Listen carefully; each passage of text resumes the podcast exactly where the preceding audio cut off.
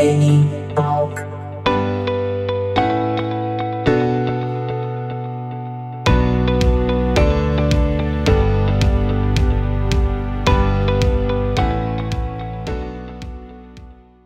Feitori, então, estamos aí com ele, Eduardo Lipstein, no Nene Talk. Muito obrigado, Eduardo, por aceitar o convite. Dali, mano, Nene, com certeza, meu, com certeza. Eu que fico extremamente faceiro aí de, de receber essa oportunidade aí. E nervoso pra caramba também. certo, mano. Tu sabe que eu sou teu fã, né? Tu sabe que eu sou teu fã. Tu, como baixista, tem minha admiração, tem o meu respeito pelos trabalhos que você tem feito. E eu tô muito feliz, cara, de verdade, porque conversei com o Billy, já de cara um uhum. salve pro Billy, Bilão, Bileira ah, da Massa. Total. eu conversei tá com me devendo umas visitas aí, esse Jaguar. Olha aí, ó. e uh, falamos de ti no episódio com, com o Billy, inclusive, falamos de projetos que vocês tiveram é, com a música participaram juntos, além da amizade de vocês. Mas, o, o, Eduardo, inicialmente eu gostaria de começar a conversa aqui. O Nene Talk, ele é arte, ele é tecnologia, ele é sobre o mundo. E eu gosto muito de ouvir do ouvinte sobre a experiência dele, no teu caso, com a música. Fala um pouco sobre como a música inicia na tua vida, no sentido de bandas que você começou a escutar e te despertaram para querer fazer música. Então, mano, é... isso faz, faz muito tempo já. Eu é, comecei na música, eu acho que foi, sei lá, acho que devia ter uns 10 anos, que tinha um brother meu da, da rua lá, o Edelvan ele, ele já entendia um pouco mais de, de música, assim, e tanto que hoje o cara virou aqueles cara que debulham as guitarras fazendo solo, tá ligado? O cara uhum. é, é, desgraçado. E, é, e ele tinha uma batera que eu acho que era do irmão dele no quarto, e aí ele me, me chamou lá um dia e me, me, me deu o compasso pra tocar Comes Word do Nirvana. e aí Como eu é que é? na batera. Uhum, na batera? Na batera, mano, na batera, tu acredita? E aí eu levei, cara, fiquei na levadinha, que ela é bem suave, né? E foi esse foi meu primeiro contato com a música, cara. Hoje eu, cara, tenho pouquíssimo contato com esse brother, assim, porque ele seguiu outro rumo, enfim. E. Enfim, aí depois disso, cara, eu acho que foi o lance do, do amor mesmo à primeira vista. Eu, eu fui muito, sempre fui muito autodidata, assim, aprendendo a tocar. E aí fui aprendendo com violão, depois eu lembro que a gente ia pros estúdios, o estúdio do Velton, lá na feitoria. Não sei se você chegou a conhecer esse estúdio. Não, feitor, feitoria, Cara, feitoria em São Leopoldo, né? Pode crer, aham. Cara, muito style o estúdiozinho lá, hoje não existe mais. E a gente ia pra dentro do estúdio, cara, ninguém. Só ele sabia tocar, né, cara? E aí ele ia passando uns, umas ideiazinhas de CPM pra nós, lá que já era mais fácil de tocar, mais retinho, português pra cantar e tudo mais. Sim. E saiu umas bagunças lá. E começou aí, mano.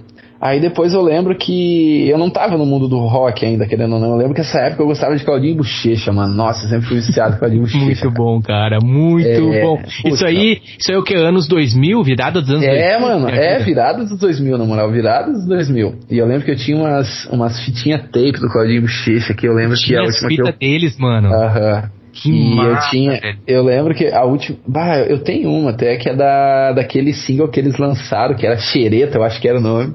Cara, muito style, aquela Eu adorava a produção dele. Eu adorava. Ah, muito... Ô meu, falando mesmo. de Claudinho Bochecha, ali o menino Dudu, ele tá com o quê? Com uns 10 anos, 11 anos? Aham, acho que Pode isso. crer. E o Claudinho Bochecha, eles tinham essa questão da, do carisma, né, ô Dudu? Total. Era uma, total. uma energia tão boa, né? Sim, cara, como eu gosto de Claudinho Bochecha, porque era uma era uma simplicidade muito grande, assim, eu comparo, tipo assim, em universos paralelos, né, tipo, eu comparo o, a essência, né, do Chaves, por exemplo, do programa, que, meu, consegue fazer humor com coisas repetidas e tão simples uhum. é, e bondosas, né, um humor de forma tão bondosa, e o Claudinho Bochecha fazia um funk de forma tão bondosa também, tá ligado? Sem... Anos de ouro do funk, cara, total, década de 90 total. pra 80 ali, perdão, total. é 80, 90 e 2000, cara, anos de uhum. ouro do funk brasileiro, velho. Total, total. Cara, é lindo, Claudinho Bochecha, agora eu lembrei daquela assim, a nossa história não vai terminar. Ah, total. Coisa linda. Tinha uma agora muito boa que eu não lembro o nome agora, que ela começava É possível deixar que a dor ensina-nos no tempo de paz. Bah, era muito style, cara. Essa música assim era uma que eu ouvia repetidamente, assim, eu ficava o dia inteiro ouvindo, tá ligado? Tinha que estragar a fita lá, meu. Sem falar os é... clássicos, né? Que eles chegavam na televisão, sala, sala, sala. ah, muito Os caras ganharam o país, né? Os caras ganharam o país, né? Ganharam, mano. Ganharam. ganharam na simplicidade, né, mano? O dueto Total. deles ali, é, da moradores de favela, né? E, e, daí a, a, escola deles era o funk. Era muito daquela melodia do funk, de fazer som com a boca. Lembra que, se eu não me engano, era o Quero Te Encontrar. Lembra? Tinha, tinha muito efeitinho sonoro que eles faziam ali, cara. Eu achava muito style. Bom, mano. cara, caiu muito na boca do povo, né? Então Claudinho Enfim. Bochecha era, a, a, assim, digamos que foi um dos primeiros artistas ali cara, da que impactou, assim. Eu acho que foi meu primeiro, foi o meu primeiro contato com a música mesmo. Foi antes do rock, querendo ou não, né? Uhum. Aí, na verdade, é, na, isso, eu inverti os papéis, mano, desculpa. Na verdade, o Claudinho Bochecha veio antes de eu ir pra esse brother aí tocar Nirvana. Ok. E aí, um tempinho depois aí de ter conhecido já daí, né, CPM, que eu sempre curti muito, hoje é uma, é uma das minhas bandas favoritas, assim. Inclusive esse Pode último álbum dos caras, ali ficou um negócio absurdo, mano. O Suor e Sacrifício, ele ficou... Meu, comparo esse Suor e Sacrifício, assim, esse, suor, esse suor e. Sacrifício é aquele que tem a música que o Badawi fez pro pai dele? Sim, exatamente, aham. Honrar teu nome é o nome do som. Nossa, que paulada, ah, cara. sim, linda, mano. Vai, eu me arrepio com esse som aí, mano. Me arrepio. histórias tristes total. que se ouvi dizer. Ah, total, meu. Muito foda, muito foda. O menino Badawi, ele tem o jeito dele, né, cara? O, sim, o massa do Badawi é que ele não é um personagem. Porque muitas não, vezes não, o artista, ele, às vezes o artista ele cria um personagem uh -huh. para se comunicar com o público. E na vida total. pessoal, ele tem a, ele, é, ele é quem ele, é. O Badawi é, é aquilo ali, mano. É aquele dedo, dedão grosso, né? E é isso que eu respeito Bom, muito no CPM, assim, cara. E, claro, não só no CPM, porque as coisas refletem, né? Querendo ou não, o CPM vai refletir muito do que é ele, né? O compositor, vamos dizer. E, mas ele, como pessoa, assim, eu respeito demais, cara. Respeito a full, assim, porque todas as opiniões dele, assim, eu vejo que são as minhas, tá ligado? Ele é muito sensato, assim, ele reconhece, meu, tem coisa que, beleza, tem que ser sensato, mas algumas coisas erradas são muito óbvias, né? Então, é fácil de perceber, né? E muita gente que não percebe, às vezes é por orgulho, né? por, sei lá, às vezes por maldade, mágoa, só por querer estar certo. É, mágoa, né? Exato, cara, isso é uma desgraça. Enfim, vamos falar de música que é bem melhor. Cara, muito bom. E... O Badawi, ele sempre traz essa energia, essa autenticidade e o vocal Total. dele. Lembro que os primeiros Planeta Atlântida ao vivo, assim, os vocais dele às vezes tinham algumas, digamos, distorções nas notas Sim. e o jeito dele cantar, uhum. nasalado, sabe? Aí Sim. eu ficava assim numa geração, pelo menos eu, né? Numa geração onde ele concorria com o NX0. Concorria, eu digo, mercado na época, né? Uhum. Sem comparações. É, com o NX0, com a próprio, o próprio Charlie Brown, que é uma banda sempre Sim, total. relevante. Total. E o Badawi, é, ao vivo, a performance dele na questão técnica, deixava a desejar em alguns momentos. Mas uhum. ele, ele, o Badawi, sobrava, so, sobressaía. Sim. Aquela Sim. pessoa, aquela personalidade forte dele ser quem ele é. Ele me lembra muito o Badawi, cara, o Rodolfo Abrantes, mano. O Rodolfo do. Na época do, dos, dos Raimundos, sabe? Aquela personalidade Sim. forte. Aquele cara que é aquilo ali não muda, mano. Sim, exatamente. É, eu sempre gostei muito do Rodolfo, cara. Muito, independente das, das escolhas que ele teve. Enfim, quem somos nós para julgar alguém, cara? Julgamento é um negócio inadmissível para mim. É, mas uh, eu sempre gostei muito dele também, porque ele sempre foi realmente ele, assim, me, pelo menos me transpareceu, né? Sim, Se o cara sim. foi um personagem, eu não sei. Mas sempre transpareceu ser uma pessoa que realmente era aquilo ali, tá ligado? E nunca teve problema em, em, em seguir, né, os seus passos, enfim, deixar a música do jeito que deixou, né? Que meio que é. causou uma turbulência, querendo ou não, dentro da própria banda, né?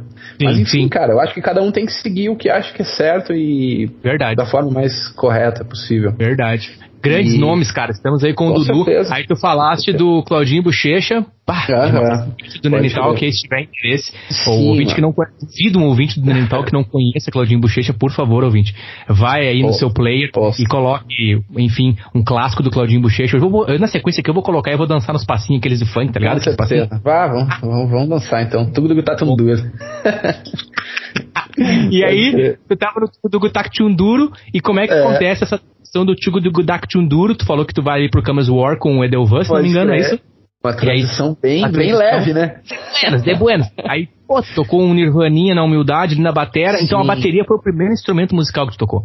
Foi, mano. O primeiro instrumento musical que eu tive contato e de cara eu consegui tocar, assim. Consegui fazer a levadinha, usar o bumbo e as duas mãos, tá ligado? Deu, deu certo. Tanto que na No Memory Card, que foi com o Billy e com o Everton depois, a primeira banda que eu, que eu fiz parte, é, eu, eu, tocava batera, tá ligado? Mas era, era meio mais ou menos, mas saía, tá ligado? Sempre gostei muito, enfim, muita energia pra botar pra fora e é mó gostoso tocar batera, velho. Tomar no cu é bom demais. Sim, ela, hum. ela é um instrumento que mexe com todo o teu corpo, né? Tu usa com todos os membros, os oito membros. Perfeito. Energia pra, na minha opinião, é o instrumento mais divertido, assim, de se tocar, tá ligado? mais que eu não toque hoje em dia.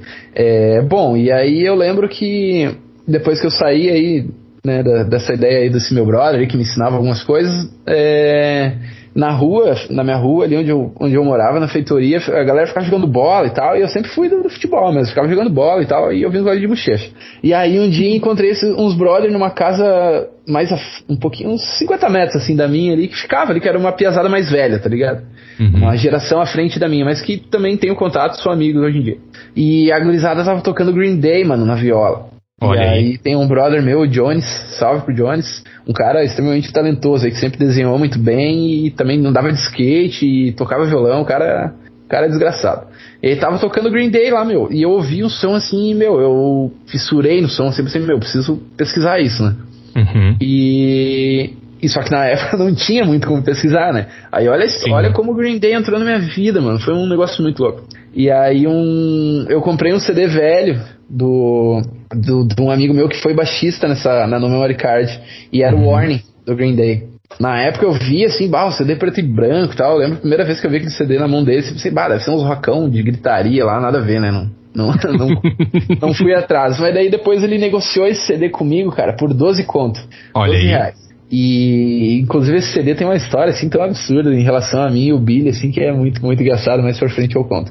Beleza. E aí catei esse CD, cara, e tive meu contato com a música. E aí, só que ainda nesse mundo de ah, só jogar bola com os na rua, não era um mundo do punk rock, ainda não, não tinha entrado. Né? E aí, quando fui ficando mais velho, conheci o skate uhum. através do baixista da No Memory Card. A, a, partir disso, conheci música, né? O cara, uhum. porra, vai jogar Tony Hawk ali. Poxa, a cena da skate não tem escola. É, se confundem é, muito.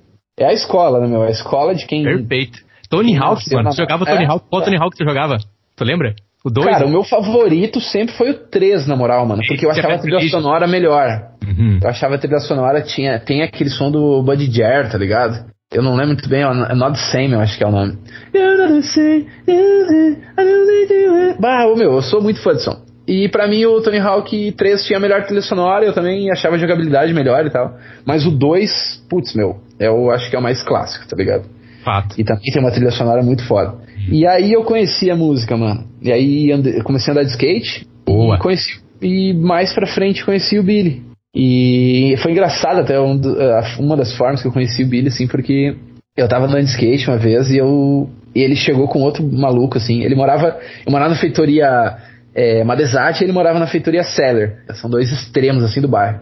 E se encontramos. E aí uma vez eu tava andando, assim, eu meio, sempre fui muito acanhado, assim. E aí ele e um outro maluco pediram o meu skate para deixar de lado, assim, pra eles dar um pular por cima, né? e aí eu falei, eu não, eu tô andando aqui, qual é que é? cara, eu nunca esqueço, cara. Eu falei sempre pro Billy esse tempo, ele nem lembrava mais. E ele falou bem assim pra mim: Ah, tu não vai emprestar, emprestar o skate então? Pau no cu. cara, meu melhor amigo, cara, hoje falou isso aí pra mim um dia, cara. Não vai emprestar, emprestar skate, então, então vai se foder, então, pau no cu. E o cara, foda-se, eu fui embora daí, tá ligado? Trina Deprê, fui embora, meu. Caralho, quem dera que esse louco ia virar meu maior brother, né? E aí, meu, conheci aí, cara, conheci a, a música aí, e depois que eu e o Billy a gente se conheceu de verdade, eu já tinha contato com o baixista, né, que é meu vizinho da frente, e a gente começou a andar junto, cara, aí virou, nossa, aí, putz, virou casal. Onde? Não, não, não, o, cara, ponte, a parceria. Meu, Mano, não largava mais, velho. Não largava mais. O, o, ouvinte, o ouvinte que está se perguntando sobre Billy, mas quem é o Billy, cara? Eu quero convidar o ouvinte aí que tiver interesse, que está conhecendo, né, o Nenitalk através dessa conversa.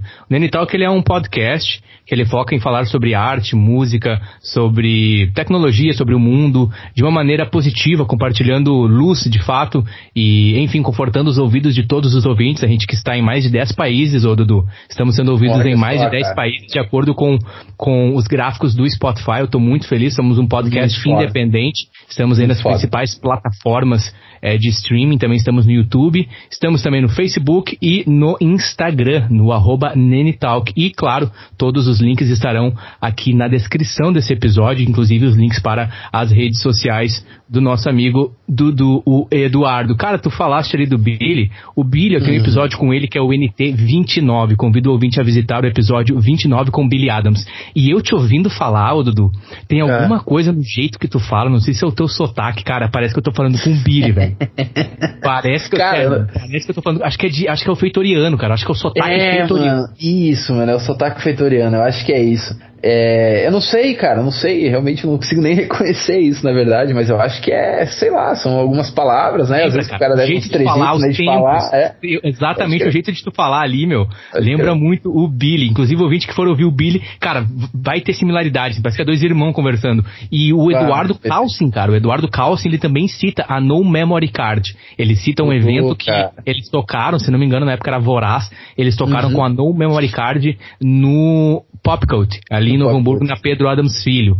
Então, Eduardo, o que nós entendemos de ti, Eduardo Lipstein, que tu é um gaúcho, né? De uhum. São Leopoldo, feitoriano, do bairro Feitoria, uhum. um bairro clássico ali no Vale dos Sinos, uhum. e você inicia a tua caminhada sendo muito impactado pelo Claudinho Bochecha, e aí você faz a transição para o do rock, né? Você inicia com a bateria, o teu primeiro instrumento musical, e aí você uhum. conhece o Billy, né? Eh, dentro da cena do skate, que te proporcionou conhecer muitas bandas, principalmente através do jogo que é um clássico mundial, que é o Tony Hawk, uhum. Tony Hawk Pro Skate. E aí você, então, se aproxima do Billy, e depois desse evento, assim, quando que acontece da amizade com o Billy? Porque, então, pelo que eu entendi, o Billy não cita isso no episódio dele. Aí, Billy, ó, com certeza o Billy vai estar ouvindo esse episódio, ele não fala desse detalhe. Você nem lembra. É, eu achei engraçado, assim, tipo, ah, tu não vai emprestar o teu skate pra nós pular por cima? É, cara, foi, foi bem isso, cara. Aquilo me decepcionou de uma forma absurda, assim. Eu fui embora, mano. Parei de andar até. Os caras me xingaram. O outro brother que tava com ele, eu acho que era mais velho, tá? Deu, bah, meu. Sempre fui muito acanhado, não. Caí fora, né, meu? Pode Fazia ideia de que ia ser o cara que ia ser meu brother depois. Mas, cara, foi, foi isso, mano. Aí, a partir disso, entramos pro mundo do rock, né, cara? Posso dizer assim, né? Querendo ou não, mais pop punk ali, né? Era Blink na veia, né? E, e a partir disso, cara, depois a gente foi ficando um pouquinho mais velho, compôs, né? Form, formamos a, aliás, a No Memory Card. Cara, a gente era bem ruim, assim, mano. A gente era bem ruim. A gente eu era tenho, muito eu tenho uma música de você aqui, cara. Não era tão ruim assim, eu, eu, tenho uma música aqui. Eu tenho, o Billy me mandou, tem um MP3 aqui, velho. Não é tão ruim Pode assim, né? Não, não, não, é que tipo, uma coisa é um lance gravado, né? Outra coisa é um lance ao vivo. Claro, eu, eu, a gente, eu acredito que a gente tinha bom gosto, sim.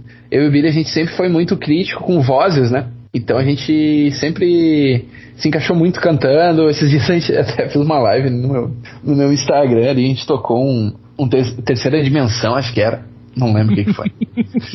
e aí, violãozinho e ukulele só. Aí foi bem divertido. E a gente, cara, sempre se deu muito bem no gosto musical, nas, nas referências e no, na forma como se comportar num palco, né? Como se comportar num, num microfone, uhum. porque Cara, show é um negócio. Já diz o nome, né, mano? É show, né, velho? Eu, eu, acho que tu tem que esquecer, às vezes, até quem tu é, assim, formalmente, né? Uhum. E, meu, subiu num palco, cara. É. Putz, velho. É só alegria, mano. Só alegria. É... Não dá pra ficar parado num palco. Eu não, não, não, não me vejo fazendo um, um show num, em cima de um palco aí parado, tá ligado? Eu, eu fico muito enérgico. Não sei se eu sou hiperativo ou não.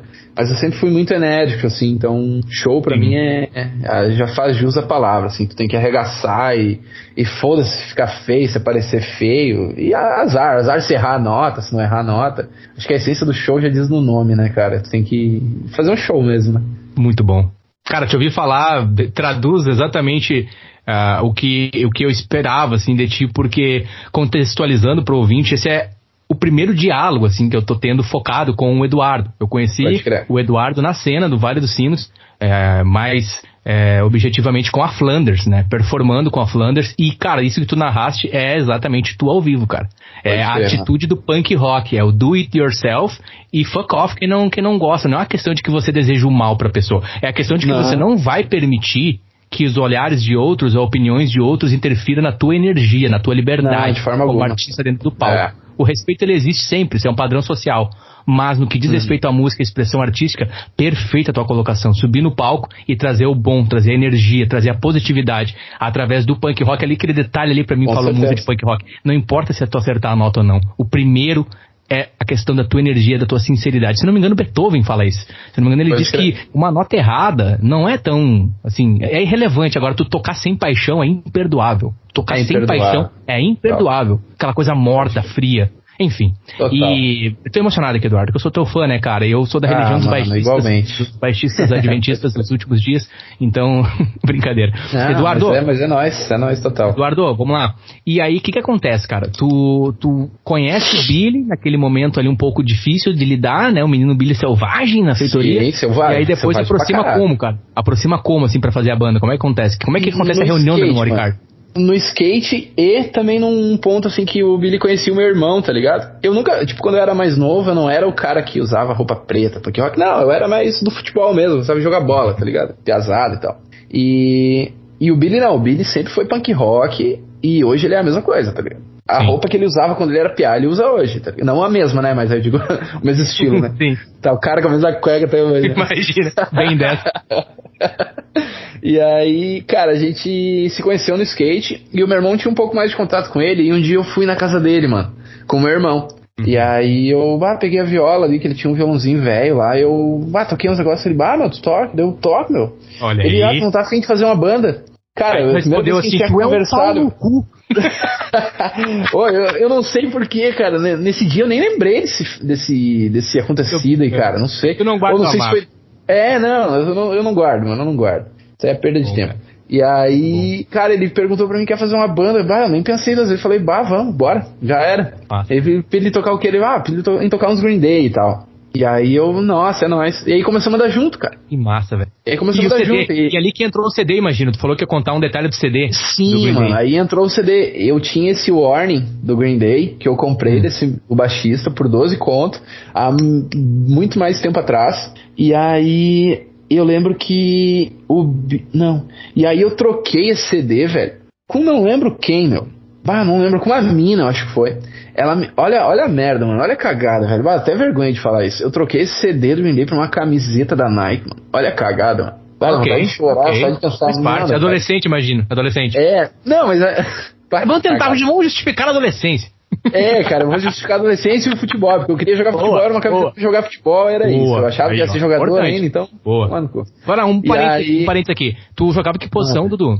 Mano, Gostava. olha. Gostava. Eu, é, é, complicado até falar disso, que todo mundo quer sempre quer ser o atacante, né? Quer ser o, uhum. o, goleador. Mas não, eu sempre gostei mais de jogar no meio, assim, só que do meio pra frente. porque eu gosto muito de. É, eu gosto de, de, distribuição de jogo, na verdade. Eu não gosto é o 10, de então. Tá é o 10 clássico. É o 10 é, clássico. tipo isso, mano. Tipo um D'Alessandro, um Ronaldinho. Não sei se faça a mesma coisa, mas eu digo a posição. Boa tá referência, ligado? boa referência. Isso, aqui o cara que joga do meio para frente, que faz gol também, Bem mas atacante. que a principal função é distribuir mais a bola e tal. Tem um pouco mais de visão, assim.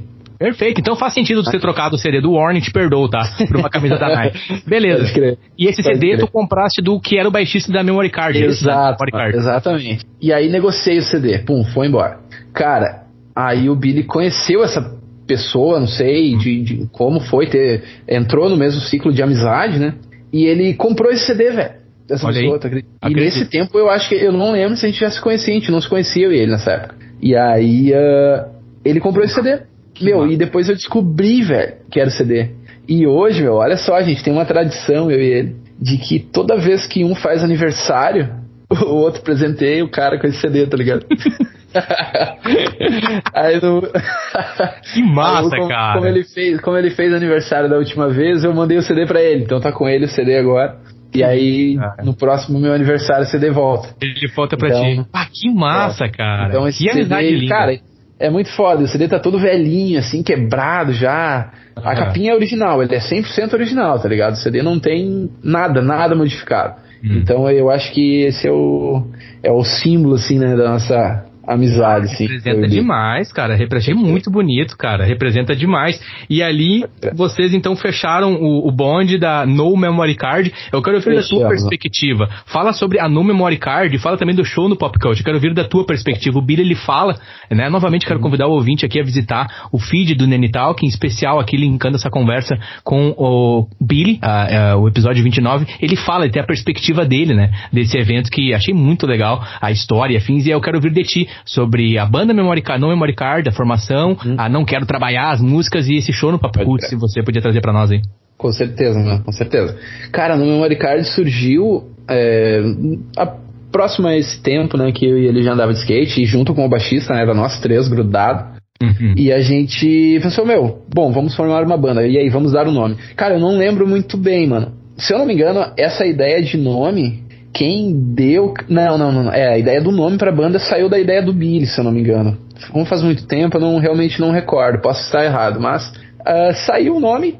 Eu achei legal de primeira já, eu realmente não consigo lembrar o momento assim, mas uh, quando largaram o nome no memory card, eu, putz, por mim é isso aí, cara. Achei a nossa cara e tal. E a gente formou a banda, meu. Formou. E aí a gente ficava numas correrias, assim, de, ah, vamos, precisamos tocar. Ia pra um estúdio, ia lá pro Velton, fazia um som, aí às vezes a gente não tinha grana para ir lá, daí a gente pegava, as, eu não sei da onde, uma vez surgiu uma bateria, mano. Não faço ideia de onde veio. A gente botava em algum canto, botava na casa de algum dos três, é, aí pegava os skate, botava as coisas em cima e ia pra casa de um dos três ali e fazia um som. Fazia umas, umas porcariadas lá. E aí um dia saiu, a gente pensou, não, vamos ter que compor, né? A gente é uma banda, né? Vamos, vamos fazer por onde? Uhum. E aí, nesse tempo de da, da, composição dessa Não Quero Trabalhar, que foi o único som que a gente criou, tinha um outro brother já que entrou, que tava no, no que era o Timão, o Vitor que é um, uma pessoa incrível, assim, a gente não tem mais tanto contato, cara, mas inclusive quero te mandar aí, ô Vitor, um grande abraço, meu, que tu é uma pessoa extremamente importante para nós. É, que é um cara muito gente boa. E ele uhum. que deu o nome, se eu não me engano, de Não Quero Trabalhar, cara. Eu agora eu não sei se ele deu o nome da Não Quero Trabalhar ou se ele deu o nome da Memory Card, meu. Eu acho que é da, da, o nome da música, tá? Não me, não me recordo muito bem. Até uhum. uma hora eu vou te confirmar isso. É, e aí saiu, mano. Saiu a banda, saiu a música. A gente gravou essa música lá no Guto, mano. No Meia Boca. No estúdio Meia Boca? Clássico. Estúdio Meia Boca, aham, total. Aí tinha um outro amigo que foi com nós, que é o William. O William Alves, que é um, uma outra pessoa assim que, olha, cara, eu, se eu pudesse abraçar agora, eu ia abraçar e não soltar mais. Que é um uhum. grande amigo, também é um grande amigo da Flanders. E ele sempre foi um músico muito completo, assim. Ele tocava já na escola, antes de eu ter entrado pro mundo musical, assim, eu via ele tocando, o bicho arregaçava, assim, ele tinha uma semiacústica lá, uma, uma guitarrinha trimassa, ele usava umas roupas alemã, mano, no show, assim, era o bicho maior. Cara, uma que massa, figura mais punk rock do mundo, assim. Tu diz a, a, a, perdão, tu diz a, a roupa tradicional alemã tradicional, uhum, e só que meio punk rock junto, assim, cara. Um, um, putz, meu, uma figura assim que eu me inspiro até hoje, assim. Massa, cara. eu convido o ouvinte, desculpa o parênteses aqui, eu fiz, eu fiz aula de dança alemã na escola, fiz uns três anos ah, de aula de dança alemã. E eu achava muito legal a roupa, achava muito legal, embora é. muitas pessoas fazem piada por conta de Oktoberfest, às vezes faz né? Enfim, cada um, cada um aqui, não quero de maneira alguma soar desrespeitoso, mas é. eu adoro a cultura alemã, não sou de descendência alemã, mas eu adoro a cultura alemã, ali no Vale dos Sinos é muito forte a presença, né? Sim. De imigrantes alemães, e eu convido o ouvinte a pesquisar sobre a roupa tradicional alemã, que é muito massa, e aqui eu tô visualizando esse cara, então, ele botava, né, usava roupa alemã com uma, uma pegada mais punk, é isso? É, então, com o Starzão ali e tal. Uma, uma pegada bem massa. Ele, ele construiu um personagem muito foda. Muito foda. Pena que a escola não consumia muito rock, então, né? Enfim. Pode ser. E, e a gente. E aí eu vinha falando da gravação, né? Isso, da gravação. E a gente foi pro Guto, mano, e saiu, saiu. Eu toquei bateria, eu acho que eu fiz ali. E foi o take retão, tá ligado? Eu toquei ela inteira, meu. A gente gravou, eu não lembro muito bem como, como foi a forma de gravação ali. A gente gravou em linha, cada um tocando a música inteira. E aí depois só juntou, tá ligado? Foi uma gravação mais simples, assim, né? E aí uh, saiu, cara. Saiu a música, tanto que no final da música até esse meu amigo William, ele deu um arrotão no final, assim, bah, mó porcão arroto, cara, muito engraçado. arrotão molhado, assim, tá ligado? E aí, cara, ficou, ficou, ficou a... Ah, ali fechou a música 100%. E saiu, cara, bah, mas zoeira a música, tá ligado? Sim. Uma zoeira total, total. E tanto que a gente tem até em, mente talvez regravar ela um dia. Por favor. É, pode crer. Por e favor. Aí, tem um cara, fã aqui, saiu... não esqueçam disso. Uhum. Hã? Tem um fã aqui, não esqueçam disso. Ah, pode crer, não. Vai sair, vai sair em, em homenagem, então. Boa. E aí, uh, cara, saiu a música e aí a gente tocava, tocava pouco, assim, até em shows, né? Poucos shows que a gente fez.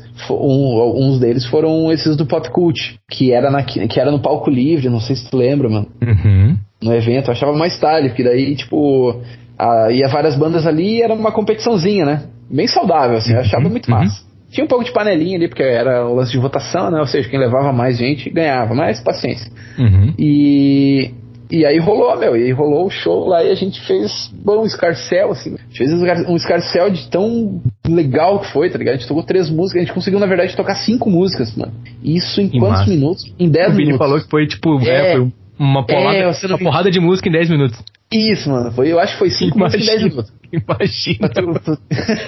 é um tiro, né? Cara, né? É.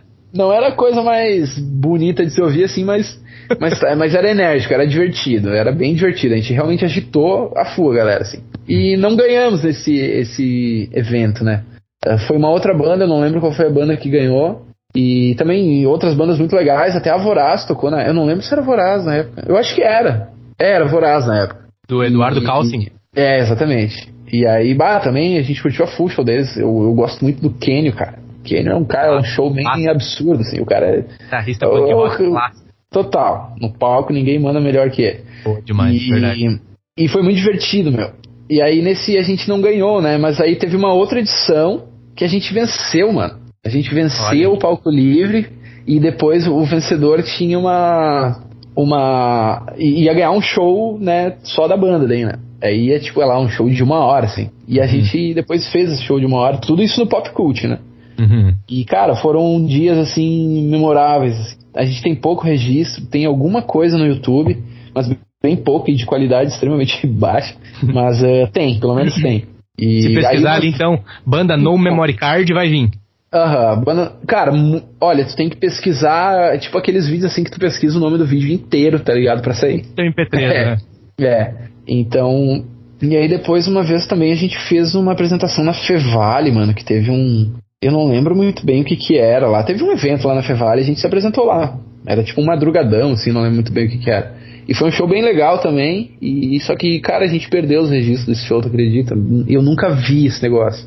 Mas uh, talvez eu acho que o nosso baixista, que na época ele guardava coisa em DVD ainda, né? Sim. E, e ele disse que tem uma infinidade de DVDs lá, talvez esse show ainda esteja, esteja vivo. Esteja salvo ainda. esperança, hum. é. E. Cara, isso. Quantos anos foi No Memory Card ali? Quantos anos foi? Olha, deixa eu ver, mano. Eu acho que eu devia ter uns 15 e foi até os meus 18. Depois que foi quando eu entrei pro exército. Uhum. E os guris seguiram com a banda, daí entrou um outro brother na batera. E aí eu fui pro exército, cara. E aí foi, aí foi a minha parcela de, de contribuição para aquele lance que sempre acontece, né? Querendo ou não, os, as pessoas vão se profissionalizando e vão seguindo rumos, né? Sim. Isso é, é, é necessidade da vida, não Natural. tem como. Uhum. É, é, as coisas que a gente faz quando é PA, assim, muitas a gente não consegue manter, né? Uhum. Infelizmente, né? E aí eu acabei saindo, os guris mantiveram a banda por algum tempo, não sei quanto tempo foi, e depois é, encerraram. E, uhum. e, aí o Everton foi pro canto dele, o baixista, o Billy pro dele, mas ainda assim a gente tinha contato, né? A gente era amigo ainda e continuava se vendo e tal. Mas não com tanta frequência, porque, querendo ou não, o, o quartel me, me tomou muito tempo, né? Me uhum. exigia é, estar muito presente sempre, né? Sim. Então, aí fala, música... fala um pouco dessa época, fala um pouco dessa época do quartel, por favor. Ah, total, mano, com certeza. É, foi uma época muito boa, muito boa, assim, que eu aprendi um horror, muita coisa, aprendi muita coisa bacana. Cara, imagina. E, Você serviu cara, aonde? Serviu aonde, desculpa? Tranquilo, eu servi no 18, mano, que é o 18 Bins, que é o batalhão lá de Sapucaia, uhum. a batalhão de infantaria motorizada. Ok. Eu nem sei se eu tô pronunciando certo já a sigla ali, mas é que faz tanto tempo também, enfim. E foi um tempo bacana, meu, bah, um tempo bem bacana, porque eu conheci uma galera muito foda, eu conheci o exército como ele realmente é, tá ligado? Porque eu uhum. passei. Cinco anos lá dentro. E eu fiz que umas massa. coisas muito bacanas, assim, cara. Eu tive umas oportunidades, assim, de, de conhecimento muito grandes. Por mais que hoje em dia o exército seja um pouco mal visto, assim, né? Querendo ou não. Não por conta, eu acho que de quem é a grande massa do exército, né, quem é o uhum. trabalhador, né, quem é o uhum. cabo soldado ali, que é quem realmente faz o exército funcionar, né. Uhum. O exército hoje em dia ele é visto pelo que o comando do exército Alguns, é, né? Alguns, né? mostra, né? né? Exato. Então é complicado. É, uhum. eu, eu, eu para mim, o lado bom do exército foi eu estando lá dentro, passando necessidade com as pessoas que estavam do meu lado, que, que eram os meus amigos, os outros soldados, os recrutas. Sim. E um apoiando o outro, cara. Eu aprendi meio assim, eu acho que é a essência, assim, da, da, da necessidade de tu ajudar, enfim, o próximo, né? Porque o exército brasileiro sempre funcionou nessa pegada, assim, não de guerra, mas sim de ajuda humanitária, né? Sim. Porque, até porque o maior medo do exército brasileiro, que foi o que eu. Então, muita gente talvez pode, possa achar que eu falei besteira, enfim, mas foi o que eu conheci lá dentro, enfim, a minha experiência. Uhum. O exército ele tem muito medo de ficar mal visto, né, na mídia. Uhum. É, principalmente mídia mundial, assim, é. Sim. Por isso que tu. Cara, é muito raro tu ver o exército brasileiro se metendo em alguma treta, tá ligado? Sim. sim. Muito difícil. Pelo menos hoje em dia, né? É, eu, me refiro, na verdade, a hoje em dia. Uhum. Porque, até porque eu não vivi antigamente, então eu não posso dizer, não sei, enfim, Sim. quem viveu sabe, quem viveu fala. Isso. É, e eu, eu aprendi, eu acho, eu, eu aprendi, cara, eu acho que cada um, na verdade, aprende o que quer dentro das coisas, dentro dos contextos. Assim, tipo, eu poderia ter entrado pro exército e virar um babaca e achar que o exército é o. tem que dominar o mundo. Sei lá, eu poderia. Tem gente que pensa assim, infelizmente, tá ligado? Em, em diversas áreas. Perfeito, e eu, perfeito. E eu, e eu não, cara, eu fui, eu vi assim, desde o primeiro dia, assim, que eu, meu, tipo, tem um comando que se preocupa muito com a imagem do seu exército e tem e essa preocupação gera um desconforto muito gritante dentro da tropa. Eu vou te dar um exemplo, mano. Eu fui pro Haiti em 2011. Eu ia te perguntar se tu serviu, porque esse é um dos grandes exemplos de quão é, poderoso, no bom sentido, de quão uhum. bom exemplo é. Uh, e aqui um respeito a todos os profissionais militares, a todos os que de certa forma almejam a carreira e afins. Uhum. O meu respeito, como Nene aqui, é, cidadão é, brasileiro, Luiz Henrique Cardoso, o meu respeito né? E eu entendo perfeitamente o que tu está colocando, Eduardo. Tu está sendo, tu tá sendo muito feliz na tua colocação. É um assunto nesse momento, né? Estamos aí falando em julho de 2021. É um assunto nesse momento muito difícil de abordar por Sim. conta de muitas é, notícias desencontradas, enfim. Uhum. Mas eu ia perguntar Sim. se tu serviu no Haiti. Tive amigos e familiares que serviram e é um dos uhum. grandes exemplos de quão é, benéfico e de quão respeitado deve ser o exército e os profissionais e afins e parabéns Sim. e fala um pouco sobre essa, essa experiência. Obrigado, mano. Obrigado mesmo. É, cara, eu. É, é, é, um lance tão complexo hoje em dia porque a gente vive um, um, em um mundo em que o julgamento se tornou uma das coisas mais comuns, né, cara? Isso é muito triste porque as pessoas geralmente julgam sem conhecimento. Sem conhecer. Sem, é, sem se aprofundar nos assuntos e tal. E, cara, eu já julguei. É natural. É, por isso que eu digo, é natureza. A pessoa julga às vezes sem querer, entendeu? Tipo, o ser Sim. humano é foda, meu. O ser humano não é, não foi uma construção muito bem feita pela natureza. Ele não deu muito certo, sabe? Uhum. O ser humano não, por natureza, assim, ele não é muito bondoso, se tu parar pra uhum. pensar, né? É sim, é complicado, sim. é muito complicado. E, enfim, e aí dentro do exército, mano, tinha esse lance assim de tipo assim, a imagem do exército tem que ser, é prioridade. Isso. Independente do que aconteça. Independente se alguém morrer, tá ligado? É tipo assim, é, é, é isso é muito grave, tá ligado? Uhum. Porque hoje em dia é, tipo assim, como eu te disse, lá no Haiti, a gente tinha uma preocupação, que é a ajuda humanitária. Isso. É, patrulhamento, estabilização da paz e tal, porque o país após o terremoto e a tsunami que aconteceu lá, não lembro se foi tsunami, foi só terremoto, que é, que causou a tsunami. É, as, as prisões, Bagunçou o país, né? Quebrou o país, né? Sim, Aí tava sem poder, acabou. o país tava sem poder. Teve uma guerra civil e destruiu o país, porque Sim, eles estavam. O país estava se consumindo uns aos outros. Exato. E não tinha mais uma liderança, não tinha mais um respeito à autoridade. Exatamente. Porque antes, querendo ou não, antes do terremoto as coisas eram um pouco pior porque a ajuda humanitária ainda, pelo menos brasileira, não estava lá, que hoje em dia eu, pelo menos estando lá, eu consideraria a mais presente e a mais forte, assim, sabia? E a que realmente tinha a essência de ajudar, né? E a gente se preocupava muito com isso. Os haitianos sempre gostaram muito do Brasil. A gente nunca teve, teve pouquíssimos problemas assim, de conflito ou de. Pouquíssimos mesmo, porque a gente realmente estava lá para ajudar. Só que, meu, era uma rotina muito trabalhosa, muito dura, difícil mesmo. Gente, calor absurdo. Calor. Cara, o calor e era um farda, absurdo. né? Tu mantendo a farda, segurando o teu armamento, é. mantendo toda a tua disciplina, Sim. o padrão, imagina. Exato. Exato. É, querendo ou não, a farda, eu posso até dizer que ela ajudava, contribuía um pouco porque era pior o sol direto na pele. Sim, né? sim, então, sim, exato, pelo menos, por mais que ela te desse calor ali, pelo menos ela protegia a tua pele. E, cara, e dentro desse, desse dessa bolha, assim, lá na capital, que era Porto Príncipe, tava completamente em ruínas. Ou seja, poeira para todo lado, cara. Poeira, poeira, poeira. Tu, tu andava 10 passos, tava com os dentes cheios de, de areia, assim, de terra. É, e o comando do exército, cara, eles exigiam que a gente estivesse de coturno e farda impecável. Uhum. Num lugar onde tu caminhava 100 metros e tu já não. Pó. Cara, tu tava coberto de poeira, tá ligado? Uhum. Muito complicado, mano, muito complicado. E aí eu comecei a perceber, meu, tipo, putz, meu, meu inimigo não é. não Meu inimigo é outro, cara. Meu inimigo, meu inimigo pensa de forma política, vamos dizer assim. Uhum. Então o exército se preocupava com coisas e, e cagava completamente, velho, pra tropa. Mas assim, completamente, mano. Era um desrespeito tão absurdo que começou a me fazer pegar nojo, assim. Uhum. Eu pensava, mano, putz, eu, eu vou fazer pelos meus amigos que estão aqui. Eu não vou boa, fazer pelo boa. Boa, eu não vou boa. fazer pela imagem do Brasil na boa, que se exploda isso. Que isso é um teatro completo, tá ligado? E então isso foi o que, no fim das contas, assim, me fez sair do exército depois. Frustrou um pouco ali, frustrou exato, essa burocracia exato. e essa superficialidade em alguns Exatamente, okay. exatamente. Isso tem, na verdade, em, em todo canto, assim, dentro sim, do, sim, do, do sim. exército, porque, meu, é, hoje em dia a gente tem mais aberto, né, esse assunto de depressão, uhum, né, uhum. e da saúde mental, no... né? Da saúde mental. É, imagina, saúde... imagina é... um soldado jovem, que nem você, imagina ali com 20 anos. Jovem. Exatamente, cara. Exatamente. Jovem, todo o leite, toda a energia por uma situação totalmente traumática. É, cara. Pressão. Aconteceram, pra te ter uma noção, no, no batalhão onde eu servi, o histórico disso. A saúde mental não pode ser tabu nunca, desculpa, Dudu. Nunca não, pode ser não, tabu. Saúde mental nunca pode ser tabu. Não, nunca mesmo. Isso é, cara, isso é um, um negócio extremamente importante. Verdade. Tanto que dentro do batalhão que eu servi, tem histórico de vários caras que se mataram, tá ligado, mano? É, inclusive, teve. Agora, recente, se eu não me engano, teve ano passado, aconteceu de novo, tá ligado? Sim. Porque, meu, não tem um apoio psicológico dentro do exército. Não tem, não tem, não existe. É, eu, a, o único contato com psicólogo que eu tive dentro do quartel foi para ir para Haiti. Uhum. Único, porque aí tinha que fazer os exames e tal para ver se estava apto. Enfim, fui apto e fui.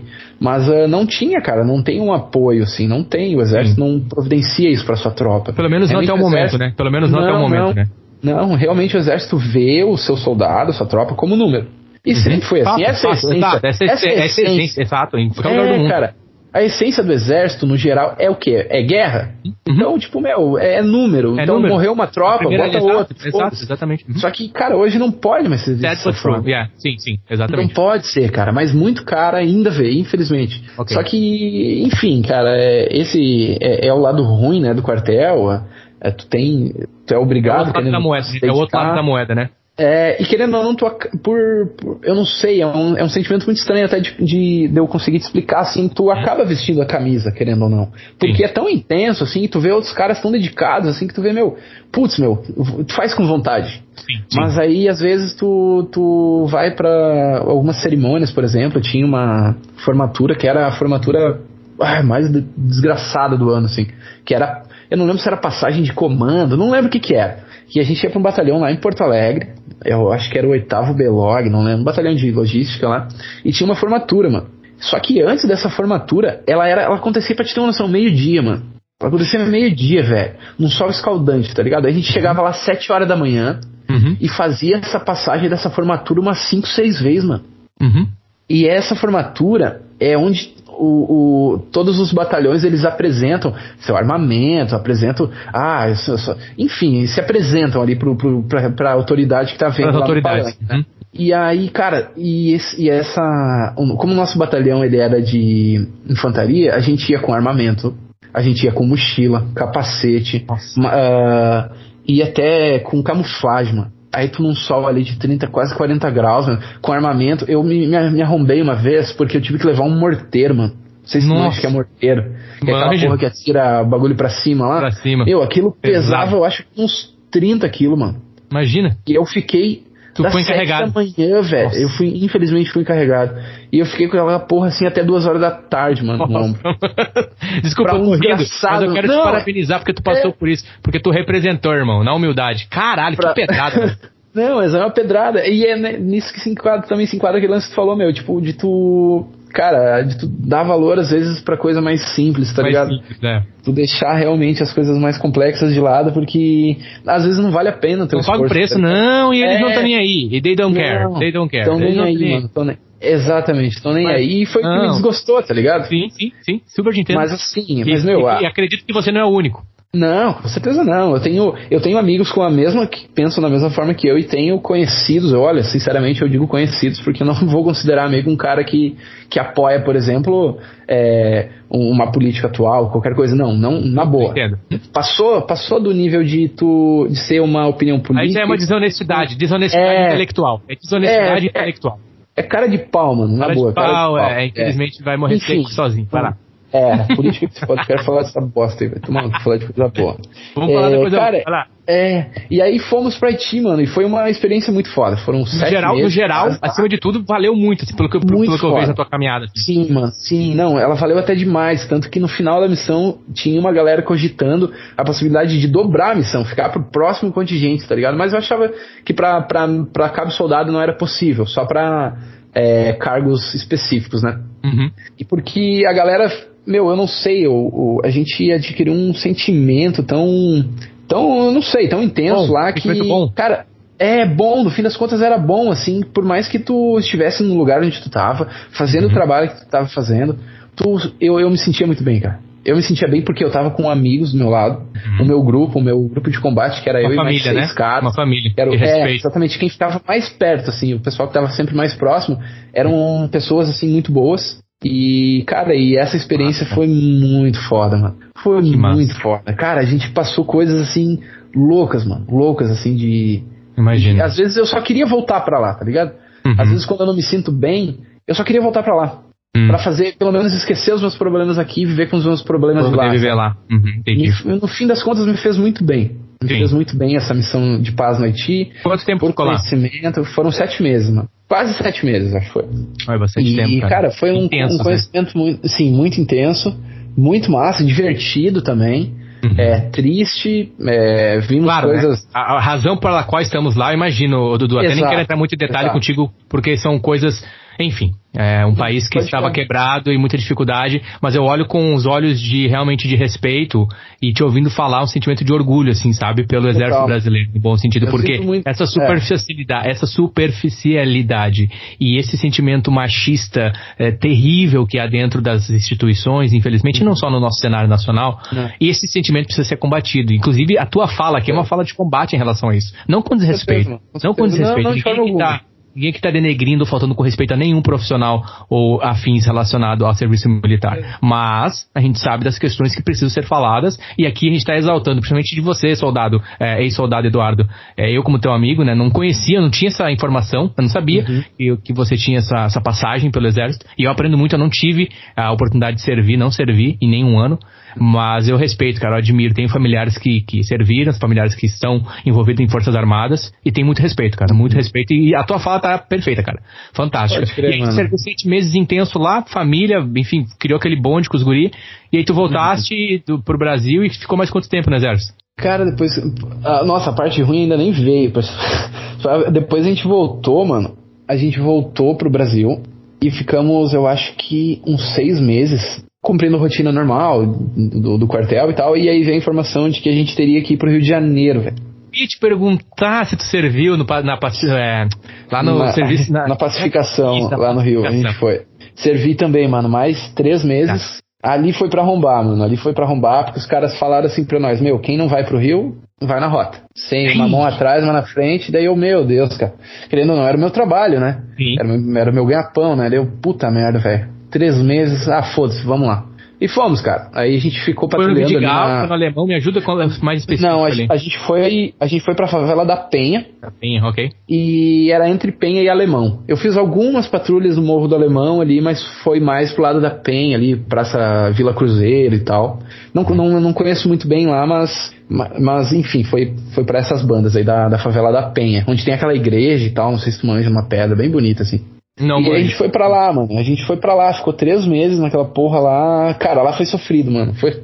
Não, até desculpa a palavra, não, aquela porra não que seja um, um lugar ruim, assim, mas pra nós, a nossa função lá era, era chute pra bunda total, mano. Imagina. Chute pra bunda total, e aí que entra aquele lance que eu te falei do exército, assim, cara. A gente ficava muito amarrado, porque assim, meu, o militar, ele pode, no, pelo menos no exército, é assim, tu só vai responder, velho, um, um tiro, por exemplo, se tu receber um. Uhum. Tu não vai dar o tiro primeiro. E eu entendo, eu acho certo isso de certa forma. Pô, ninguém pode chegar, puta, com 762, cara. A gente usava um fuzil que.